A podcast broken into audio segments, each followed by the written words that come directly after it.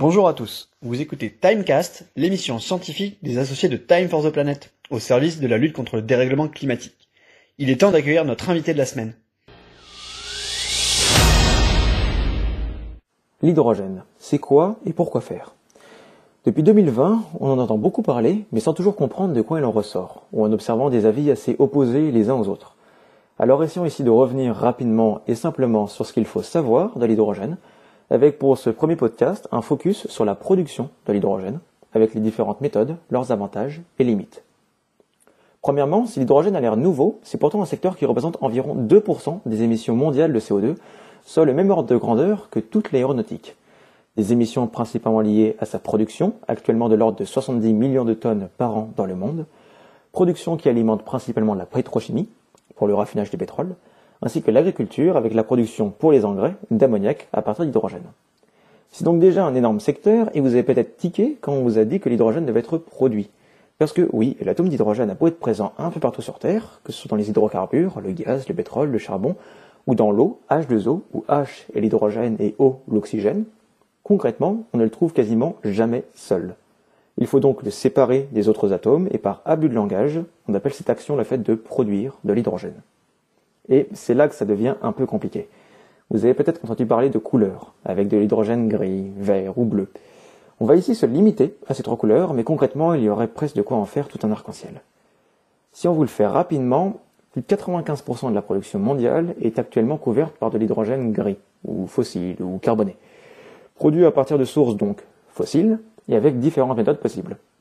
Globalement, cela émet entre 10 et 20 tonnes de CO2 par tonne d'hydrogène produit, et pour illustrer ce que ça représente, cela fait qu'une voiture à hydrogène, qui serait alimentée en hydrogène gris, aura un bilan carbone à peu près équivalent à celui d'une voiture essence ou diesel. A ensuite l'hydrogène dit bleu, où concrètement, c'est comme le gris, mais à une différence. Au lieu de laisser le CO2 s'échapper dans l'atmosphère, on le capte, soit pour le réutiliser, par exemple dans des procédés chimiques, soit pour l'enfuir dans le sol, et c'est alors un peu le cycle inverse par rapport au pétrole. Au lieu d'extraire du carbone du sous-sol et de l'envoyer dans l'atmosphère, on le capte et on le remet dans le sol. Enfin, l'hydrogène vert produit par électrolyse de l'eau. On vient ici casser la molécule d'H2O pour séparer l'hydrogène de l'oxygène. Et pour faire cela, il nous faut de l'électricité, beaucoup d'électricité.